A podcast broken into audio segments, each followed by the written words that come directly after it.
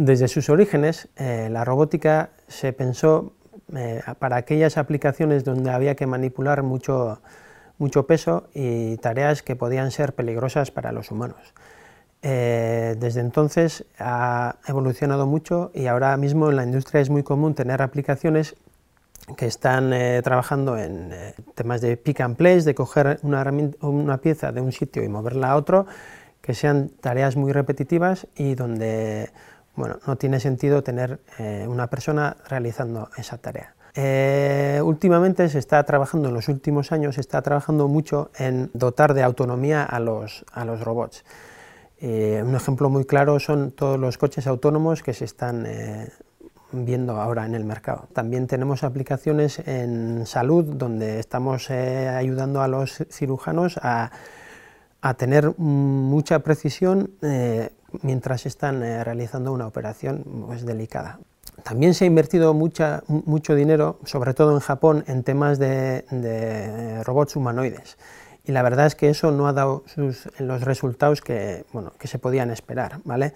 Y todavía falta mucho desarrollo. Pero es verdad que la inversión eh, en, esa temática ha posibilitado que eh, se avance mucho en temas de autonomía para la robótica. Las aplicaciones robóticas en el día a día están cada vez más presentes. Se pueden ver eh, robots que te pueden eh, guiar dentro de un supermercado y, ayudarte a hacer la compra. O tenemos los robots domésticos como el Rumba que, se encarga de limpiar la casa. O incluso los bots eh, tipo Alexa que te pueden ayudar con las cosas cotidianas de tu día a día. Los tractores principales del sector de la robótica son eh, la, automoción, la industria del metal y la electrónica. Eh, tener en cuenta, para que os hagáis una idea, en el año 2009 se vendieron 60.000 robots en todo el mundo y la estimación de venta de robots para el año 2020 es de más de medio millón de robots industriales.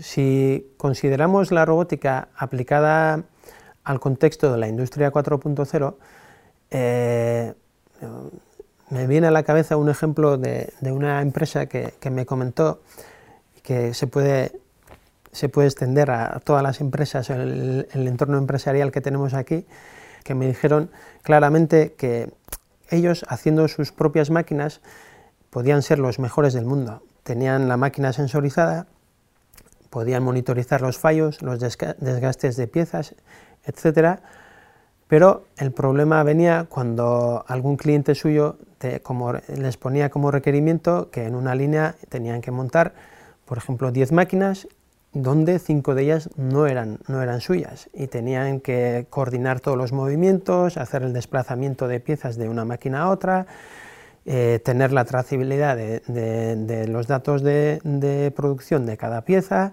unitaria. Una de las problemáticas en este entorno es que las máquinas de diferentes proveedores se tienen que hablar entre ellas. Hasta ahora, eh, digamos que la parte de automatización, eh, pues muchas empresas la podían subcontratar, pero ahora en este entorno y con estas necesidades tan, tan particulares, las empresas están viendo que ellos mismos deben tener ese conocimiento eh, in-house, dentro de, su casa. Entonces ahí ya estaban diciendo, nosotros no estamos preparados para responder eh, a eso y necesitamos mucha gente con un perfil muy cualificado que nos ayude a dar respuesta a esto. Eh, nosotros desde la universidad, desde el grupo de robótica y automatización, estamos trabajando dando soporte a diferentes empresas en las necesidades que puedan tener de, monitorización, sensorización de, sus máquinas, así como, como, la comunicación entre diferentes máquinas. Y aparte, pues estamos trabajando en, en el desarrollo de perfiles para dar respuesta a la necesidad de mano de obra que tienen esas empresas. Así, por ejemplo, tenemos desde un eh, ciclo formativo de robótica donde pueden trabajar temas de instalación, mantenimiento y puesta a punto de maquinaria. Tenemos el grado de electrónica y de mecatrónica y tenemos hasta el máster de, robótica y sistemas de control Y así formamos a alumnos en un, rango de, que va desde un nivel tecnológico más básico hasta un nivel ya de investigación, que son los perfiles que nos están demandando de las empresas del entorno. Pero la industria 4.0 no es solo, solamente una cosa de, empresas grandes, con proyectos muy grandes, con un gigabytes de datos. Eh, la industria 4.0 también se puede aplicar a empresas pequeñas, porque las empresas pequeñas necesitan eh, garantizar una calidad, necesitan tener procesos eh, robustos, repetitivos, y controlados, necesitan tener una trazabilidad unitaria de las piezas. Entonces, para ello, mm, el tener un, nivel de automatización y robotización y monitorización de la línea del, trabajo que realizan es muy importante. Las aplicaciones que trabajamos en la universidad eh, en los temas de robótica van desde el control de fuerza, que pueden ser para el mecanizado por robot, eh, soldadura por fricción, o pulido de, piezas. También estamos trabajando en temas de posicionamiento de, y adaptación de trayectorias para el ensamblaje de, ciertos eh, productos.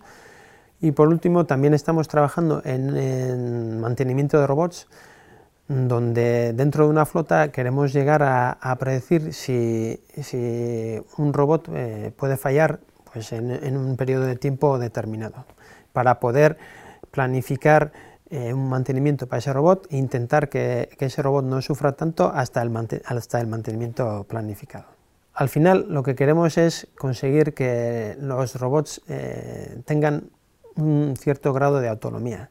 Queremos que los robots eh, lleguen a pensar, que sean capaces de, comprender lo que está pasando a su alrededor y, poder variar su comportamiento pues, según lo que está pasando. Para eso hemos eh, insertado mucha sensórica y con la ayuda de la inteligencia artificial podemos analizar eh, toda, esta información y hacer que el robot pueda tener un comportamiento adaptativo eh, según lo que se está encontrando.